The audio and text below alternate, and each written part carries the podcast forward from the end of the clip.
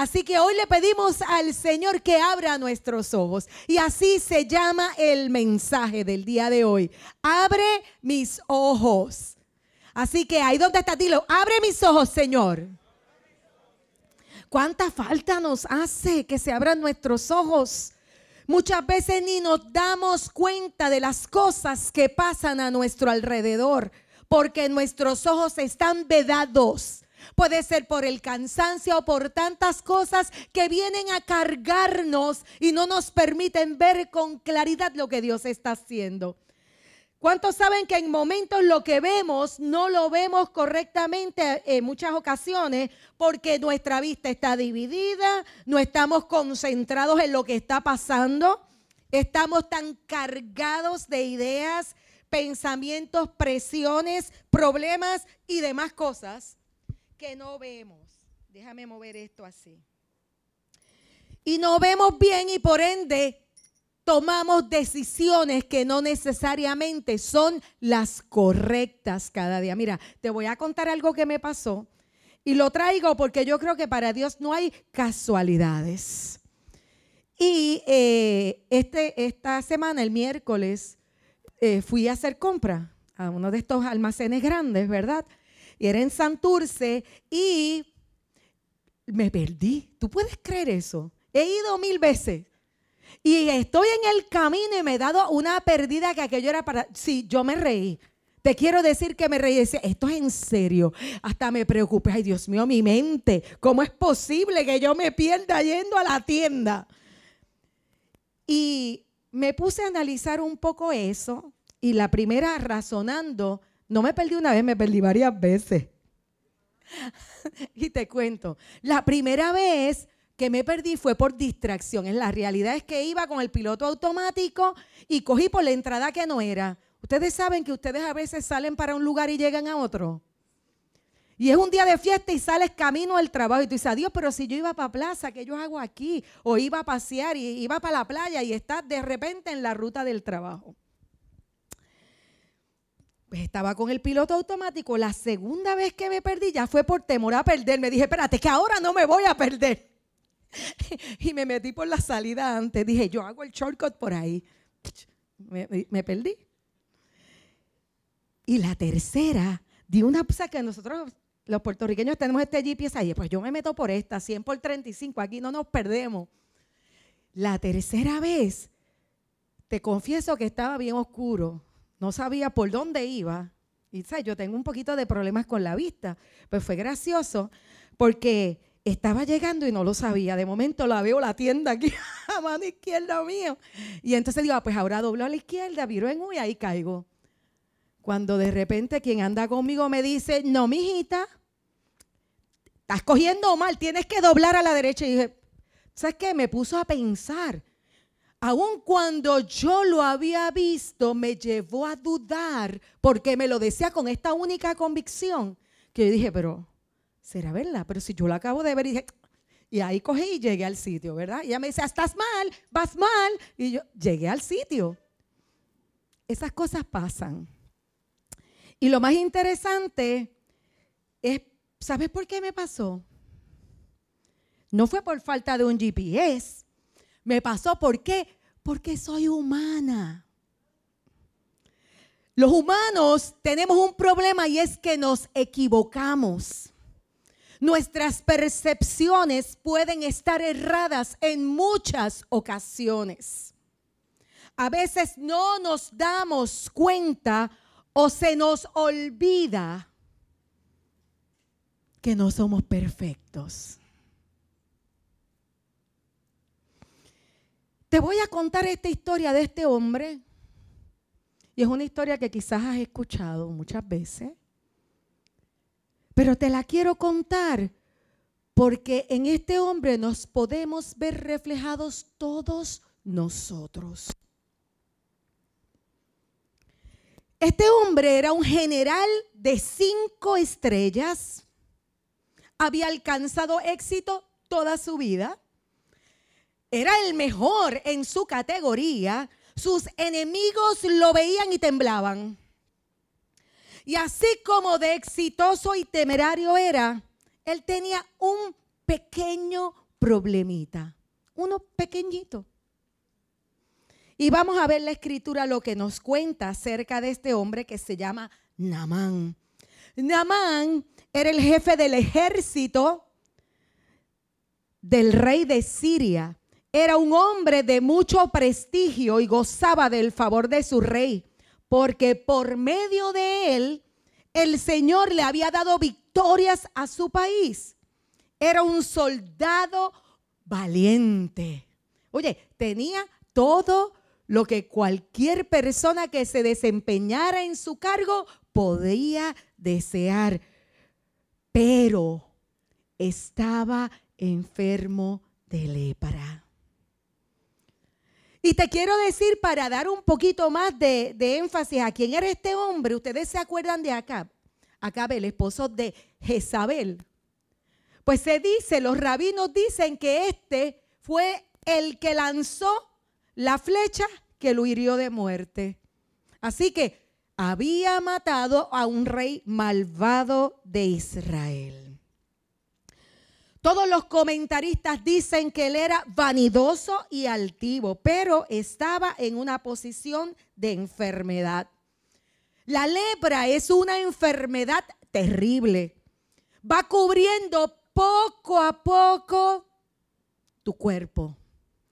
Cubre tus extremidades y cada parte de tu cuerpo comienza a ser destruida lentamente.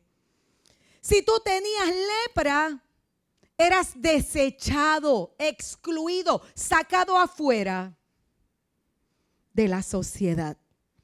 Y lo más triste del caso era que cada vez que alguien se te acercaba, tú tenías la responsabilidad de gritar inmundo, inmundo y separarte. Y la gente que te veía decía, inmundo, inmundo y se separaban de ti. Yo no sé lo que él habrá pensado, cómo sería su vida. Un hombre de tanto prestigio, de tanto, ¿verdad? Poder. Pero tenía una condición que lo hacía experimentar lo difícil de estar marcado por una enfermedad. Cada vez recordando su condición sucio, impuro, inmundo. ¿Sabes que la lepra se le compara en la escritura al pecado?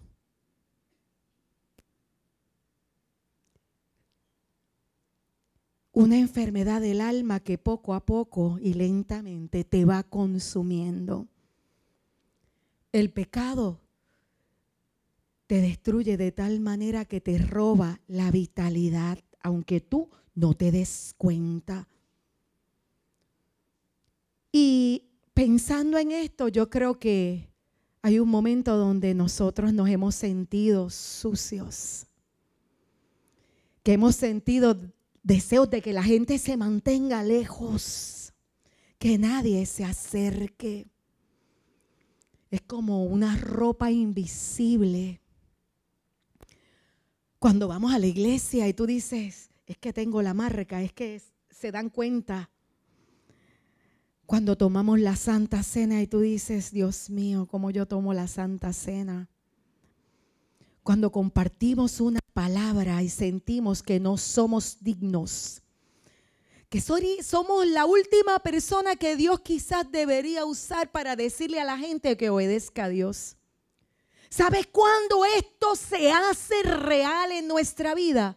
No es hasta el momento en que tú comprendes que hay un Dios santo, santo, santo, santo, que frente a su santidad, a su pureza, lo mejor de nosotros es inmundo, es sucio, y nos daña.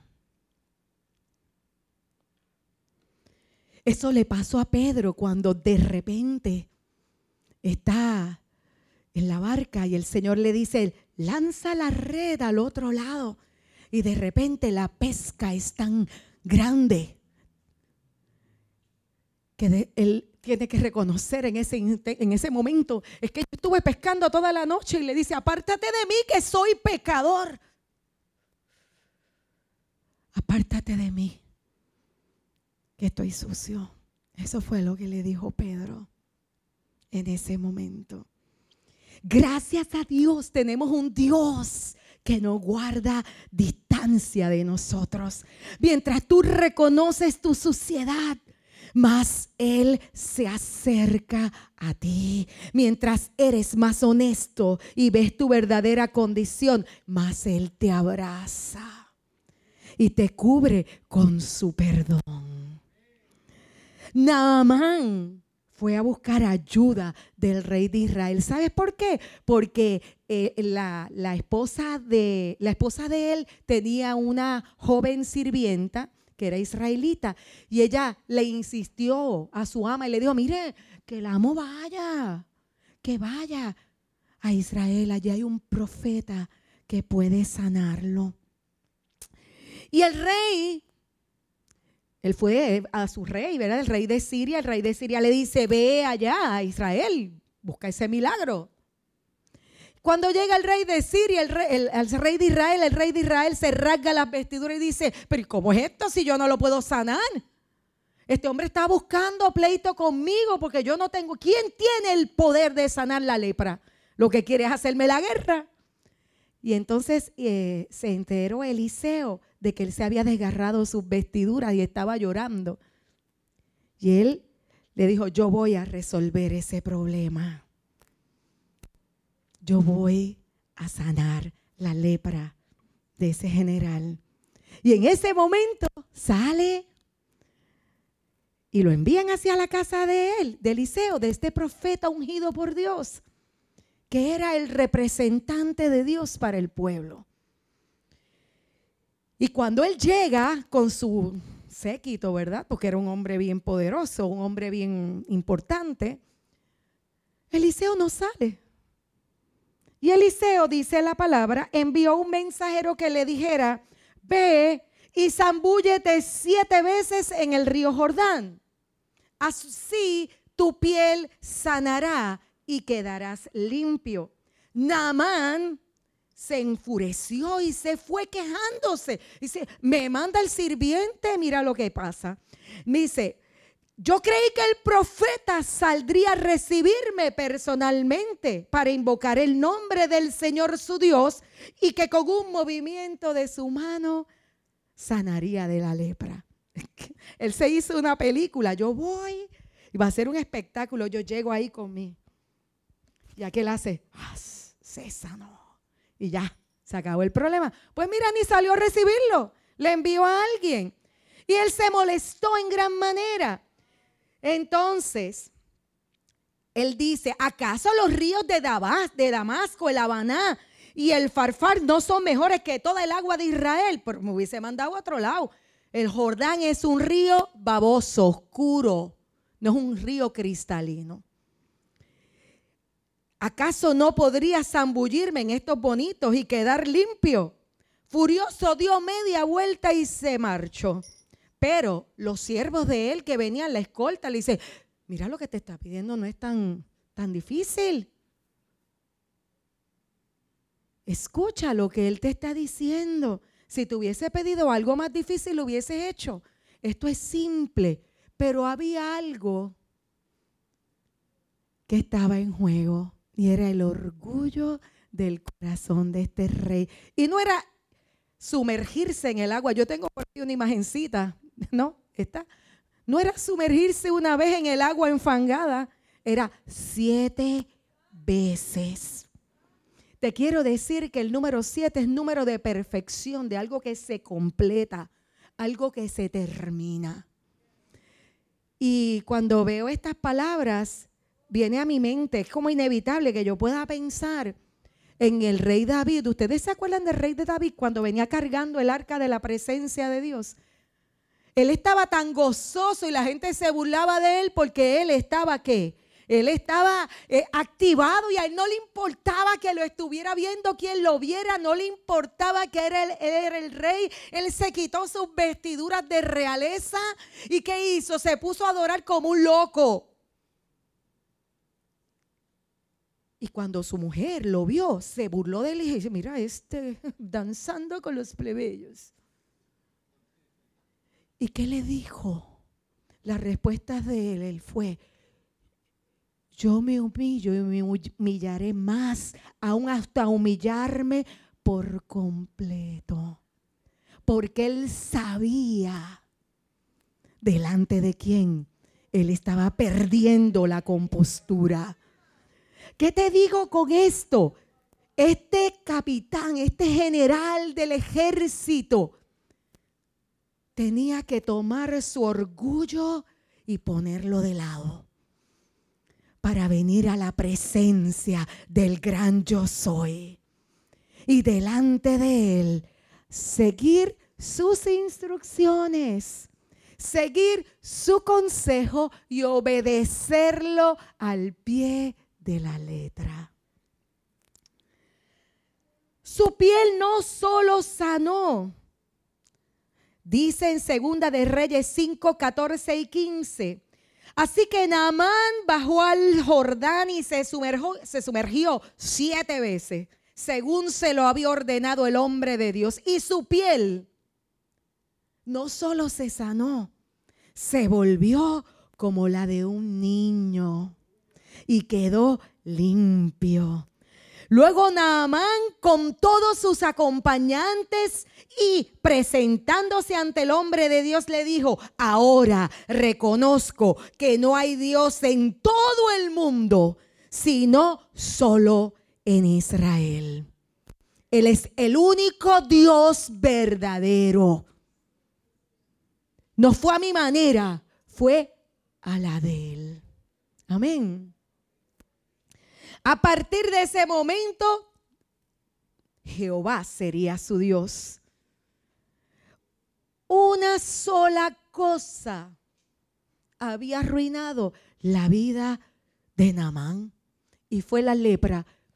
Y esa única cosa lo llevó a conocer al único Dios verdadero. Y ahora te hago una pregunta en el día de hoy. ¿Habrá alguna cosa que ha arruinado tu vida? ¿Habrá alguna cosa que arruinó algo? Y yo creo que todos nosotros tenemos algo que ha arruinado nuestra vida. Y se llama pecado. Proverbios 26 dice, muchos hombres proclaman su propia lealtad, pero un hombre digno de confianza, ¿quién lo hallará? Proverbios 16, 2 dice, la gente, y aquí viene, ¿verdad? Esta parte donde nosotros pensamos de una manera. La gente puede considerarse pura según su propia opinión, pero el Señor examina sus intenciones. Y quiero leerte en Romanos 7, 7. Dice que concluiremos que la ley es pecado. De ninguna manera. Sin embargo, si no fuera por la ley, no me habría dado cuenta de lo que es pecado. La ley, los mandamientos de Dios te señalan lo que te aparta de Dios. Por ejemplo, dice Nunca habría sabido lo que es codiciar si la ley no me hubiese dicho, no codicies. Y continúa diciendo en el versículo 13, estoy haciéndote un extracto, pero ¿cómo puede ser? ¿Acaso la ley que es buena provocó en mí la muerte? Porque por desobedecer la ley, la paga del pecado es muerte. Por supuesto que no. El pecado usó lo que era bueno a fin de lograr mi condena de muerte. Por eso podemos ver qué terrible es el pecado. Se vale de los buenos mandatos de Dios para lograr sus propios fines malvados. Oye, como esta naturaleza humana, que a ti te digan, no toques esto y que tú quieres hacer. No hagas esto y que tú quieres hacerlo. Oye, y lo vemos desde que somos niños. No lo toques y tú lo ves así, mira.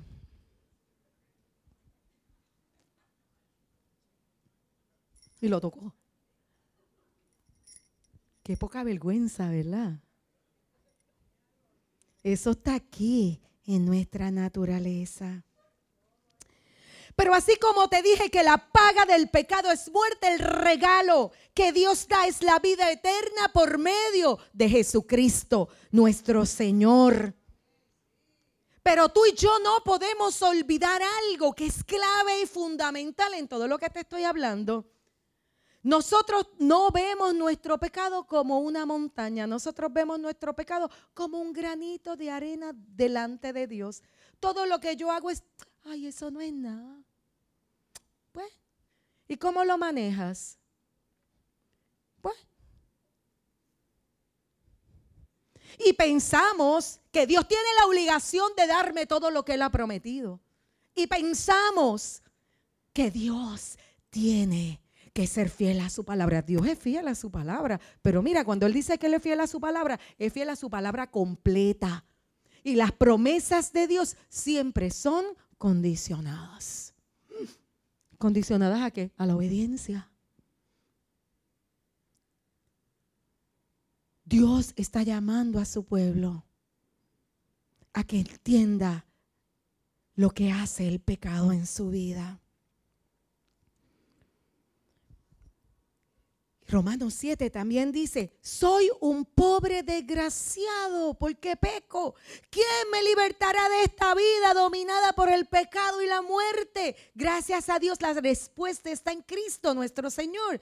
Así que ya ven, en mi mente de verdad quiero obedecer a Dios, pero a causa de mi naturaleza pecaminosa soy esclavo del pecado. Mi problema es que veo o que no veo no me doy cuenta lo que hace el pecado en mi vida diaria. Como una pequeña mentira o algo que tengo que hacer y no hago. Porque el que sabe hacer lo bueno y no lo hace, le es contado como.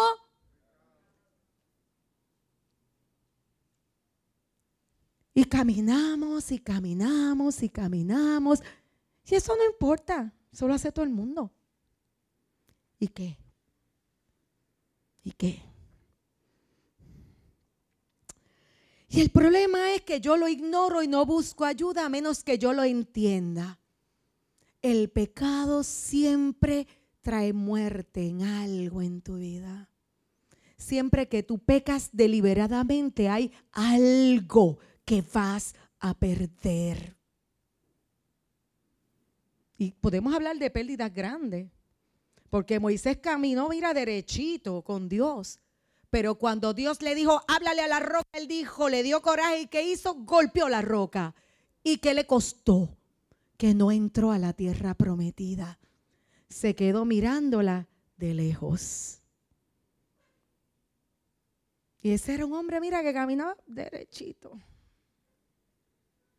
Y es que nosotros queremos que Dios sea como nosotros. Y por eso minimizamos cuando Él te dice, no lo hagas, y tú dices, pues deja ver. Pues lo hice. Ay, Dios sabe que yo soy un pecador y qué importa. Yo le pido, mejor, ¿cómo es que dice? Es mejor pedir perdón que pedir permiso. Y como sabes que Dios te va a decir que no, pues te tiras con tu tenis. Ahora, ahí está Cristo. Ahí está Cristo. Ahí está Cristo que sabe Ahí está Cristo que ve. Ahí está Cristo que te conoce. Y quiero traerte este versículo porque yo creo que esta palabra hoy se cumple sobre tu vida. El Espíritu del Señor está sobre mí por cuanto me ha ungido para anunciar buenas nuevas a los pobres. Me ha enviado a proclamar libertad a los cautivos y a dar vista a los ciegos, a poner en libertad a los oprimidos, a pregonar el año del favor del Señor. Esta palabra es real ayer, hoy y por siempre, tanto para ti como para mí, porque es la palabra de Dios y es lo que Dios quiere hacer en tu vida. Aquí está resumido el mensaje del Señor. Y quiero traerlo para que lo veas con claridad. Jesucristo vino a anunciar buenas nuevas a los pobres. Y cuando miramos las bienaventuranzas, ¿verdad? Dice, Dios bendice a los que son pobres en espíritu y se dan cuenta de la necesidad que tienen de Él, porque el reino de los cielos le pertenece. ¿Cuál es la clave aquí? Que tú reconozcas tenemos que llegar a que la lepra se ponga tan mala. Necesitamos el remedio de Dios. Y esa es la buena noticia. Él quiere limpiarte. Él quiere salvarte. Hay una esperanza. Pobre es alguien que está destituido o que se cree de poco valor. Que sabe que no tiene lo que necesita. El problema es que muchas veces no tenemos y creemos que tenemos.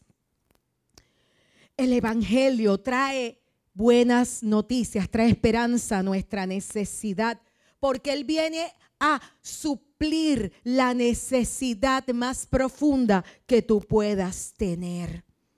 Somos amados, aceptados, limpiados, se nos devuelve la vida que el pecado nos robó y verdaderamente Él tiene el poder para darnos vida. Y no cualquier vida es vida en abundancia. La vida en abundancia no está determinada por las circunstancias, por las posesiones. La vida está en abundancia está determinada por su presencia en nuestras vidas. Aún a pesar de, yo tengo la vida. Amén. Él es el mayor tesoro. Si lo tenemos a Él, lo tenemos todo. Lo segundo que vemos en este versículo que tanto hemos usado es que Él vino a proclamar libertad a los cautivos. Y tú dices, pues eso será para otro, pero no para mí, pero yo te vengo a decir, tú puedes estar cautivo y no saberlo. Hay muchas cosas que vienen a cautivarnos hoy en día. Un cautivo es alguien que no es libre, que es retenido por la fuerza del control. Es alguien que está confinado o preso. La principal razón para estar cautivo es cuando un eh, cuando un pueblo pierde una batalla y sus enemigos lo vencen, por ende, lo someten. O sea, es alguien que ha sido sometido por la fuerza. Y tú dices, conmigo, yo no. Hmm. Hay muchas veces que estamos cautivos de muchas cosas y no nos hemos dado cuenta de que Jesús vino a proclamar libertad. Una proclama es un decreto con la autoridad que requiere para que se cumpla. Y si Él ha proclamado que Él vino a dar libertad a los cautivos, es que todo cautiverio tiene que ser sujeto a su palabra. Y por mucho tiempo nosotros vivimos conformes con un cautiverio. Nos hemos acostumbrados y te quiero decir más, cada uno es esclavo de aquello que lo ha dominado. Así que todo lo que te vence finalmente te hace cautivo. Y te pregunto en el día de hoy, ¿habrá hijos de Dios viviendo en la tierra del enemigo? ¿Recuerdas que te dije que uno cautivo era conquistan tu tierra y te llevan cautivo a la tierra del enemigo? Y un hijo de Dios cautivo, ¿a dónde lo llevan? A la tierra del enemigo. Dios quiere que todo cautiverio mental en el mundo sea roto por el poder de su presencia, por el poder de su verdad. El Señor dice en Isaías 49, 25, los cautivos de los guerreros serán puestos en libertad. Hoy ahí hay una palabra de autoridad. Todo cautivo será puesto en libertad. Yo lo declaro en este lugar en el nombre de Cristo. Y se recuperará el botín de los tiranos. Todo lo que te ha robado el enemigo, aquí dice el decreto de Dios que será restituido. Se va a recuperar en el nombre del Señor. Y dice, yo, el Señor, pelearé contra quienes peleen contigo. Y yo salvaré a tus hijos. El cautiverio pueden ser ideas, creencias falsas acerca de Dios y de su palabra. Pueden ser imaginaciones que has tenido, pecados, adicciones. Puede ser el alcohol, pueden ser drogas, puede ser la falta del perdón. La falta de perdón te mete en una cárcel una sexualidad pervertida, amor al dinero, vivir de apariencias. Puede ser hasta ser religioso sin una vida espiritual. Y es que yo voy a la iglesia, pero no hay una vida espiritual que sustenta lo que tú dices que eres. Puede ser alguna práctica que sabes que te tiene cautivo. Y sabes que es lo peor, que aún sintiéndote culpable al hacerlo, vuelves a hacerlo. Porque no puedes parar. Y no puedes hacer los cambios necesarios porque creíste una mentira. Creíste que eso era más fuerte que tú. Cuando la palabra dice, todo lo puedo en Cristo que me fortalece. Así que no hay ningún cautiverio que tú no puedas quebrantar en el nombre de Jesús. Pero tienes que tener el entendimiento de quién eres tú y quién es tu Padre Celestial. Y cuál es el poder que Él tiene sobre todo lo que opera en el universo. Pueden ser situaciones en las cuales estás atrapado. Sientes culpa, quizás hasta indiferencia. Y sabes que hay algo que no es correcto. Y lo sientes. No eres consistente en tus decisiones y te sientes incómodo. Pero hoy te vengo a decir, quizás por mucho tiempo has estado peleando en tus fuerzas. Quizás has tratado de hacerlo a tu manera, pero hoy el Señor te viene a decir que Él viene con las respuestas que tú necesitas, porque aunque somos humanos, no luchamos como lo hacen los humanos. Usamos las armas poderosas de Dios, no las del mundo, para derribar los falsos, las fortalezas del razonamiento humano y para destruir argumentos falsos. Destruimos todo obstáculo de arrogancia que impide que la gente conozca a Dios. Y capturamos los pensamientos rebeldes y enseñamos a las personas a obedecer a Cristo. ¿Qué yo estoy haciendo hoy? Te estoy dando las herramientas, hermano, para que nadie tome ventaja sobre tu vida, para que todo cautiverio se rompa en el nombre de Cristo. Él vino a dar libertad a los cautivos. Ya Él proclamó tu libertad. Es cuestión de derechos legales y de establecer su justicia. Que venga su reino en medio de nosotros. ¿Cuántos hoy saldrán de cautividad?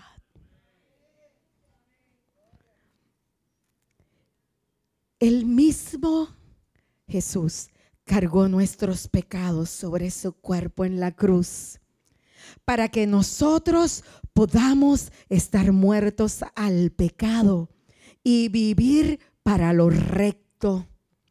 Por sus heridas son sanados. Antes eran como ovejas que andaban descarriadas, pero ahora han vuelto, han vuelto a su pastor, que es el guardián de sus almas.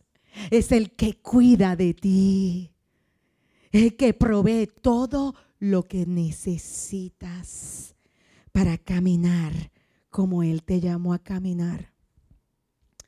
Lo tercero que vemos en esta porción de la escritura es que Él vino a dar vista a los ciegos. Anunció la buena noticia a los pobres Dios proclamó, hizo la proclama de libertad a los cautivos. Y lo tercero es dar vista a los ciegos. Creo que uno de los problemas más grandes que enfrentamos es que no vemos. Hay tinieblas en nuestra visión. Mateo 6, 22, 23 en la Biblia amplificada dice, el ojo es la lámpara del cuerpo. Así que nosotros miramos hacia afuera y hacia adentro a través de nuestros ojitos. Así que si tu ojo está clarito, espiritualmente perceptivo, todo tu cuerpo estará lleno de luz, beneficiándose de los preceptos de Dios. Pero si tu ojo es malo, mm, podemos tener ojos malos, uh, espiritualmente ciego, todo tu cuerpo estará lleno de tinieblas desprovista de los preceptos de Dios. Entonces, si la misma luz dentro de ti, tu ser interior, tu corazón y tu conciencia es oscuridad, cuán grande y terrible es esa oscuridad. ¿Por qué? Porque vives engañado.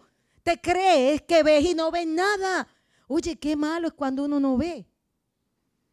¿Qué problema cuando los espejuelos están defectuosos y tú miras y eh, yo no sé, te, quiero hacer algo práctico de la vida diaria. Yo tengo problemas con mi vista, ¿verdad? Cuando no hay luz, yo le paso por encima lo que estoy buscando 20 veces y no lo encuentro. Y no te estoy hablando un, un foco, sino cuando la luz no es muy fuerte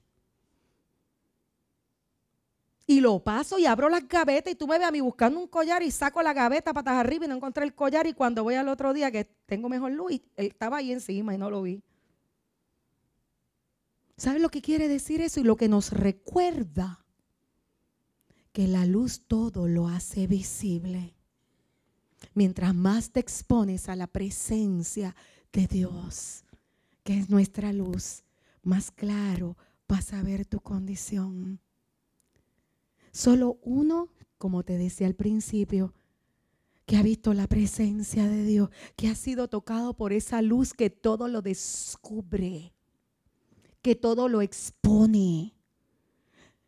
Tú sabes que cuando no hay luz, oye, cuando eso nos pasó cuando María, ¿te acuerdas que nos acostumbramos a vivir sin luz, con poquita luz?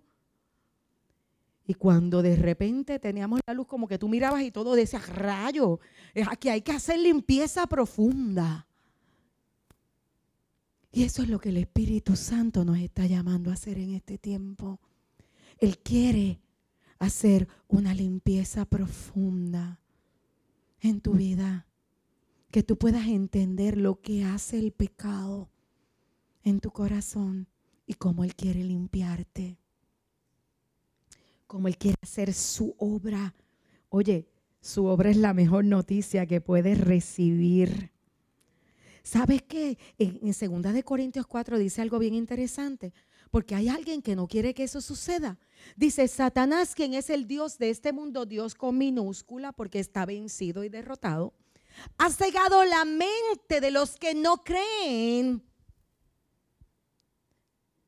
de los que no le creen a Dios. Y sabes que lamentablemente te tengo que decir que en la iglesia hay gente que no le cree a Dios. Que no cree que lo que Dios dijo es. Y que lo que Dios dijo se establece porque Él lo dijo. Si Él lo dijo es sí y amén.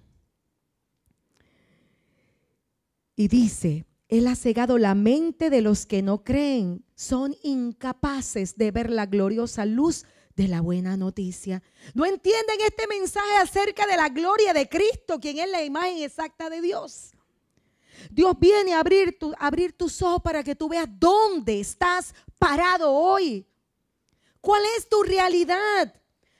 Y la clave de esto está en ver todo a través de los ojos de Cristo. Cristo es la verdad.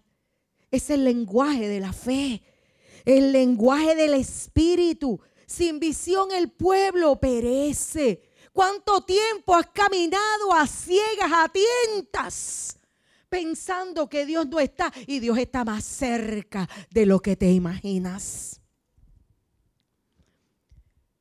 No vemos en el Espíritu porque nuestros sentidos están embotados todo lo que Dios está viendo en medio de tu proceso. en ti, en la gente, en medio de tus circunstancias. Y nosotros lo que vemos es lo que hablamos. Así que hablamos lenguaje del temor. Él quiere abrir tus ojos y que puedas hablar el lenguaje de la fe. El lenguaje de la fe no habla lo que ve. El lenguaje de la fe habla las cosas que no son como si fueran. Y cuando llega el desafío, toma autoridad y declara el poder de Dios. Amén. Él vino a dar vista a los ciegos, no solo a los ciegos físicos, sino también a los que no ven espiritualmente. ¿Cuántos quieren ver? Este llamado es como durito, ¿sabe? Porque cuando vea tengo que meterle mano a la limpieza profunda que tengo que hacer. O te vas a conformar. Mira, el Espíritu Santo quiere escudriñar tus pensamientos y las motivaciones por las cuales tú haces lo que haces. Hasta ese punto llega el Señor. ¿Por qué haces lo que haces en tu trabajo? ¿Por qué haces lo que haces en el ministerio con la gente? ¿Por qué lo haces? Dios es maravilloso, aleluya. Y la cuatro, vamos a la cuatro para terminar, vamos a terminar. Son cinco. La cuatro es, el vino a poner en libertad a los oprimidos. Y tú dices, pero eso no es lo mismo que los cautivos. Una persona oprimida. ¿Sabes lo que significa la palabra oprimido en el original? Es estar roto. Jesucristo vino a poner en libertad a los que están rotos a los que están debilitados, a los que están rotos en pedazos. Y te quiero decir que hay alguien que le gusta oprimirte. Tu enemigo es experto en oprimirte, en atormentarte, en debilitarte. Y usa la depresión, la falta de esperanza para lograrlo. La falta de ánimo. Recuerda que si tú eres cristiano, el enemigo no te gobierna. ¿Estás escuchando lo que te estoy diciendo? No te gobierna. Pero el enemigo quiere influenciar en tu manera de pensar. La Biblia se refiere a esto que él usa dardos de fuego. Y hace y te zumbó el dardo de fuego con un pensamiento. Tú estabas lo más contento y habías adorado y habías leído la palabra, hiciste tu devocional y de repente zumbó el, dado el dardo de fuego. Estás perdido, de nada te vale. No lo vas a lograr. Vas a fracasar. Pero nosotros sabemos que ya Dios nos ha dado instrucciones específicas. ¿Y sabes qué? Es el momento de practicar el dominio propio. El dominio propio es aquello que tú ejerces para detener un ataque del enemigo. Tú sabes que no todo lo que viene, tú tienes que agarrarlo. Esos dardos de fuego que lanza el enemigo para oprimirte, para llevar tu mente a la desesperación, a la desesperanza, a la visión de fracaso, al negativismo. No voy a lograrlo, no voy a poder, esto no sirve, no vale la pena. Practica el dominio propio agarra el pensamiento en el nombre de Cristo. Esto no me pertenece. Y dice, practica el dominio propio y manténganse alerta. Porque su enemigo, el diablo, ronda como un león rugiente. Y quiero que lo veas de esa manera. Porque es como intimidándote. Él, él hace mucho ruido porque Él sabe que está vencido, porque mayor es el que vive en ti, es más grande. Y Él está rugiendo, buscando a quien devorar. Él está buscando a quien devorar porque no puede devorar a cualquiera. Porque cuando viene contra ti a rugir y tira ese rugido mongo, se levanta el león de la tribu de Judá y suelta su rugido. Y ante la voz de Dios, la tierra tiembla. Y el enemigo tiene que retroceder porque tú y yo no somos huérfanos, somos hijos. Tenemos un padre que da la cara por nosotros. Aleluya. Por eso Él te dice, como ahorita dijo Joel, pónganse toda la armadura de Dios para que puedan resistir, hacer frente, no perder, mira, tu posición. La fe, la vida de fe es una posición espiritual. Es un lugar donde tú te paras en el espíritu. Y dice, de aquí no me muevo, porque yo le creo a Dios. Y te empujan y sopla el viento y te jamaqueas y eres zarandeado de arriba para abajo. Recuerda los muñequitos, ¿cómo que se llamaban? Los de la cabeza, ¿cómo es eso? Que, que los tiran. Los siempre parados. Que los tiran y vuelven otra vez y caen en su sitio. ¿Por qué? Porque tus pies están firmes sobre la roca y la roca es inconmovible. Porque Dios no cambia de parecer. Y Satanás intentó hacerlo con Cristo. Dice que él estuvo en el desierto 40 días y allí fue tentado con el diablo. Si tentó a Cristo, ¿crees que no te va a tentar a ti? Te va a tentar a ti, te va a tirar hasta con los tenis.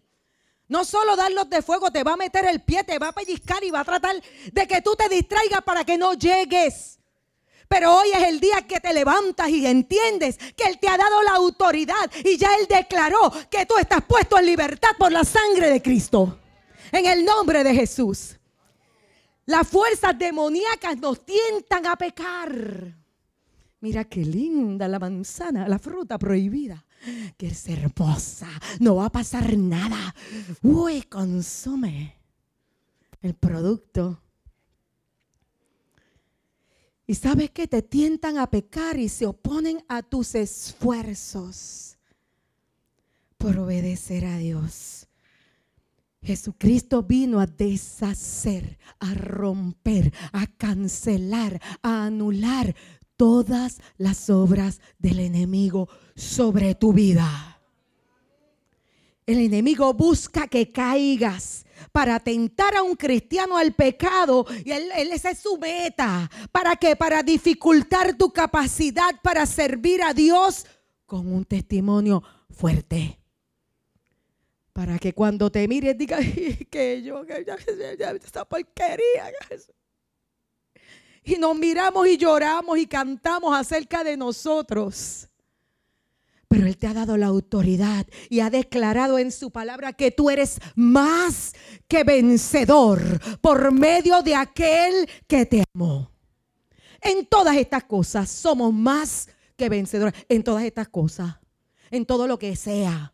En todo lo que venga. En lo difícil que se vea lo que pasa es que en la medida que tú permitas que la opresión siga operando, que esos pensamientos sigan dando vueltas como pájaros sobre tu cabeza, esa opresión puede aumentar hasta que el enemigo tenga un control bastante fuerte de tus pensamientos, de tus comportamientos y de tu espiritualidad.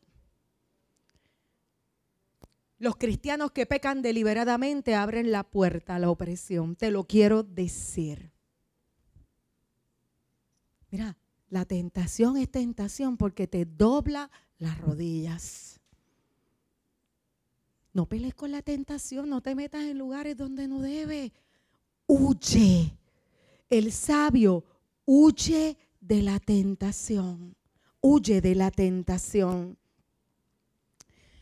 Así que cuando caemos en esto, mira la llave para cortar toda opresión.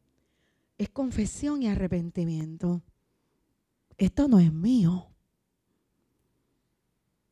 Y si caíste y la aceptaste o es por causa de alguna decisión que tomaste, Tú sabes que tú y yo tenemos un abogado en el cielo, pero tiene que haber un arrepentimiento.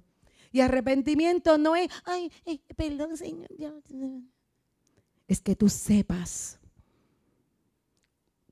que en tu corazón fallaste, que lo que estás haciendo trae tristeza al corazón de Dios, que te aparta de Dios, que está trayendo daño a tu vida, que no estás honrando al Dios que te ama y al que tú le dijiste un día que era tu Señor. Y yo te estoy hablando de cristiano, porque el que no es cristiano necesita arrepentirse y venir al Señor y cambiar su manera de vivir. Pero el cristiano que no cambia su manera de vivir, te pregunto, ¿eres cristiano? Tiene que haber un fruto. El cristiano debe evitar practicar el pecado. Dice, sabemos que todo aquel que ha nacido de Dios no practica el pecado, pues aquel pues aquel que fue engendrado por Dios le guarda y el maligno no lo toca. Escúchate, no te puede tocar. Así que cuando el puerco lechón ese asqueroso quiera poner su pezuña sobre ti, él no tiene derecho a tocarte en el nombre de Jesús. Amén. No tiene derecho. Y a ti que te sientes que has estado cautivo, el Señor te dice, extendiendo su mano desde lo alto, tomó la tuya y te sacó del mar profundo. Porque así se siente la opresión como un mar donde te estás ahogando. Me libró de mi enemigo poderoso. Hoy Él te libra de tu enemigo poderoso. Tú tienes un nombre para ese que te ha mantenido en cautiverio de aquellos que te odian, porque tú sabes que te odian y que son más fuertes que tú. En el día de tu desgracia, cuando estás pasando un tiempo difícil, sale a tu encuentro para decirte, cae. Pero mi apoyo fue el Señor, me tomó y me sacó a un lugar espacioso y me libró porque se agradó de mí. ¿Y sabes por qué se agradó de ti? porque la sangre del cordero está puesta sobre ti como una marca. Porque cuando Él te ve a ti, ve a Cristo. Porque Él te puso bajo el pacto de la sangre del cordero. Porque cuando tú vienes a Cristo y reconoces ese sacrificio para tu vida, todas estas cosas se convierten en tu realidad y tu derecho. El pacto de la sangre de Cristo el que te justifica y el que te limpia de todo pecado si lo confiesas. Él se acuerda de nosotros en nuestras debilidades. Su fiel amor perdura para siempre. Y lo quinto, lo quinto que hace, si el ministerio puede subir conmigo, vengan para acá. Yo quiero esto, esto, esto, yo tengo que celebrarlo aquí hoy. Vengan, vengan para acá conmigo. Y yo quisiera la batería. La batería. Yo no sé si te querías quedar centro, pero vienes para acá. Yo creo que tú me pongas esa batería a sonar ahora. Como así de expectativa.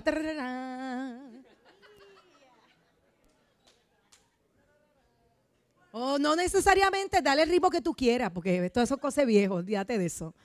Ponle el ritmo que tú quieras, pero un ritmo de, de esa entrada triunfal, vamos.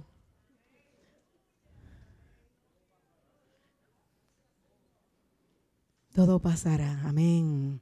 Todo pasará, todo pasará. Y tú ponte de pie conmigo. Tú has recibido lo que nosotros hemos estado hablando hoy. El Espíritu del Señor está sobre mí. Eso dijo Jesús. Pero hoy el Espíritu de Dios está sobre ti para anunciar las buenas noticias a los pobres, para proclamar libertad a los cautivos, para dar, devolverle la vista a los ciegos, para, déjame ver cómo es que lo dice exactamente, dar vista a los ciegos, poner en libertad, dar orden de apertura de la cárcel a los que han estado oprimidos. Y todo esto lo hizo y hoy profetizo sobre ti. Dale, pónmela, pónmelo, pónmelo, pónmelo y dale, de bro. No, pero dale con fuerza, duro, duro, lo más duro que tú puedas ahí. Dale, dale, dale. Tira una descarga, Gaby, dale, tírate una descarga y dale, dale, dale, tírale con todo.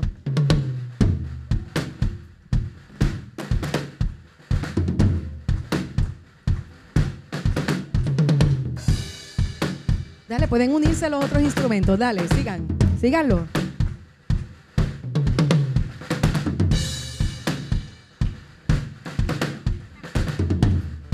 ¿Sabes qué vino a declarar el Señor?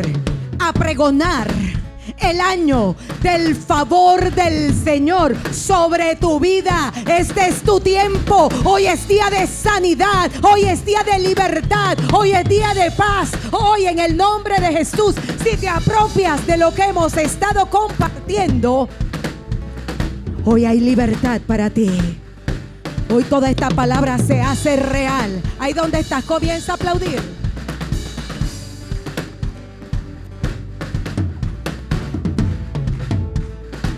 Jesús sabía quién Él era. ¿Lo sabes tú? ¿Lo sabes tú?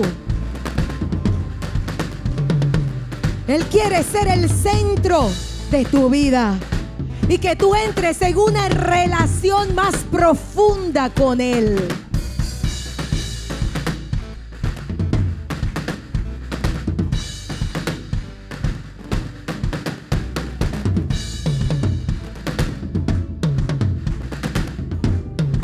Por qué estás aplaudiendo?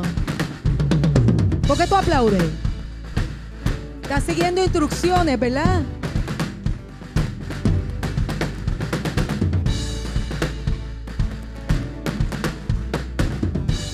Para ya. Vamos, vamos, vamos, vamos, escucha algo. Y quiero volver a Naaman. Qué bueno que como a usted le gusta relajo, ¿ah? Pero te quiero decir algo. Yo le pido al Espíritu Santo que tú puedas entender que ya el Señor declaró sobre tu vida el año del favor del Señor. No solo sobre tu vida, sino sobre tu casa, sobre tu circunstancia y sobre todo lo que hasta hoy era una carga, era una cárcel, era una opresión, algo que tú no podías soportar. Hoy es día de libertad. Mira, escúchame, escúchame. Lo primero que hizo Naaman, que él peleó. Por eso ahorita hablábamos de derribar argumentos y razonamientos, ideas y todas estas cosas. Porque él peleó con qué? Pero mira, este, la lógica. Un golpe al orgullo. ¿Que tú qué? ¿Que tú quieres que yo qué? ¿Que yo qué? Que yo me tire que ese babote. Pero yo soy Namán. Aunque estoy leproso, pero. Escucha. Te tienes que humillar lo suficiente delante del Señor para hacer lo que Él te pide. Tienes que humillarte para ser obediente. Cuando Dios te pide algo, hazlo. Y algo que entregó, porque lo entregó Naaman, fue el orgullo. Y porque entregó su orgullo, su forma de hacer las cosas.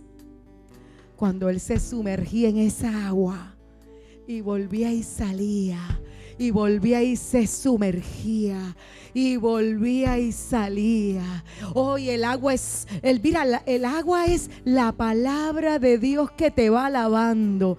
Y volvió otra vez y se sumergía y salía. Y volvía otra vez y se sumergía y salía. Y son cuatro. Y volvió otra vez y se sumergía y salía cinco. Y se sumergía y salía seis. Hasta que finalmente se volvió a sumergir por última vez. Y cuando salió, pudo proclamar un grito de victoria un grito de libertad, un grito de sanidad, un grito de vida, de esperanza, porque todo lo que había perdido por causa de la lepra le fue devuelto a plenitud y mejor. Porque cuando salió del agua, yo no sé qué edad tendría él, pero yo te garantizo que no se veía de la edad. Cuando él salió, su piel era como la de un niño. Todo era hecho nuevo. Una nueva temporada. ¿Cuántos dicen que sí esta nueva temporada? En el nombre de Jesús en el nombre de Jesús. En el nombre de Jesús. Padre, en esta hora venimos delante de tu presencia. Y todos hemos estado ciegos, Padre, por mucho tiempo ante tantas cosas. Y mira, hemos llamado las cosas como las veíamos. Pero hoy venimos en el Espíritu a declarar las cosas que no son como que ya están hechas.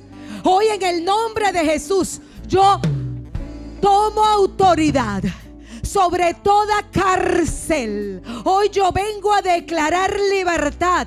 Todo cautiverio. Oh Señor, ese lugar donde yo estoy y yo no pertenezco. Porque ya se, se dio la orden de libertad. En el nombre de Jesús. Hoy en esta hora, todo cautiverio es llevado a la cruz del Calvario. Yo no sé qué te ha tenido cautivo, pero en esta hora, en el nombre de Jesús, todo cautiverio se rompe, todo yugo se pudre, toda cadena se quiebra. En el nombre de Jesús. Y en el nombre de Jesús, si alguien más fuerte que tú te venció, yo te quiero recordar que ese pecado tiene un nombre. Y es el momento donde vayas a la presencia del Señor y le dices, perdóname Señor, perdóname, perdóname, perdóname, perdóname porque me dejé vencer. Cuando tú declarabas que yo era más que vencedor, creí una mentira. Y pensé que yo no podía, pero hoy mis ojos son abiertos. Y yo sé que yo voy a vencer y hoy me levanto en el nombre de Jesús. Hoy me levanto. Hoy yo rompo toda cadena de cautiverio en mi vida. Porque Jesús ha declarado que yo soy libre. ¿Dónde están los libres en este lugar? En el nombre de Jesús, ponte la mano en los ojos. Abre mis ojos. Abre mis ojos. Yo quiero ver las cosas desde tu perspectiva. Abre mis ojos para hablar el lenguaje del Espíritu. Oh Señor, yo no quiero perecer por falta de visión. Y en esta hora, Padre, en el nombre de Jesús, toda escama de mis ojos cae. Cae ahora. Cae ahora. Caen las escamas. Cae la ceguera espiritual. Cae toda ceguera en el nombre de Jesús. Y en esta hora se hace la luz. Se hace la luz. Se hace la luz recuperas la vista en el nombre de Jesús. Amén. Ahora, él dijo que él declaraba libertad a los cautivos. Ya la dimos. Ahora es a los que estaban qué? La última. libertad a los oprimidos. Gracias por ayudarme con la memoria. ¿Cuántos aquí han sido oprimidos? Yo quiero ver tu mano. Yo sé, yo sé, yo sé, yo sé, yo sé, yo sé. ¿Sabes qué? Levantar la mano es un acto de qué? De humildad. ¿Cuántos han sido oprimidos? Mira, Namán, ¿eh? no hay otro lugar y porque hay que levantar la mano. Mira, porque Dios te lo está diciendo hoy. Si has sido oprimido, sé valiente y levanta tu mano. En el nombre de Jesús, en el nombre de Jesús, en el nombre de Jesús. Toda opresión en esta hora es llevada a la cruz del Calvario en el nombre de Jesús, toda opresión en esta hora es silenciada. En el nombre de Jesús se calla toda voz contraria a lo que Dios ha declarado. Y todo dardo de fuego en esta hora es llevado cautivo, es aplastado. Ahí donde estás, písalo. Ponlo en el tíralo al piso y aplástalo en el nombre de Jesús. ¿Quién condenará a los escogidos de Dios? Si Dios es el que justifica. Así que ahora mismo en el nombre de Jesús, en el nombre de Jesús, en el nombre de Jesús, toda opresión es cortada desde su raíz. En el nombre de Cristo. Gracias, Señor, gracias. Porque donde está el Espíritu del Señor, ahí hay libertad. Ahí hay libertad.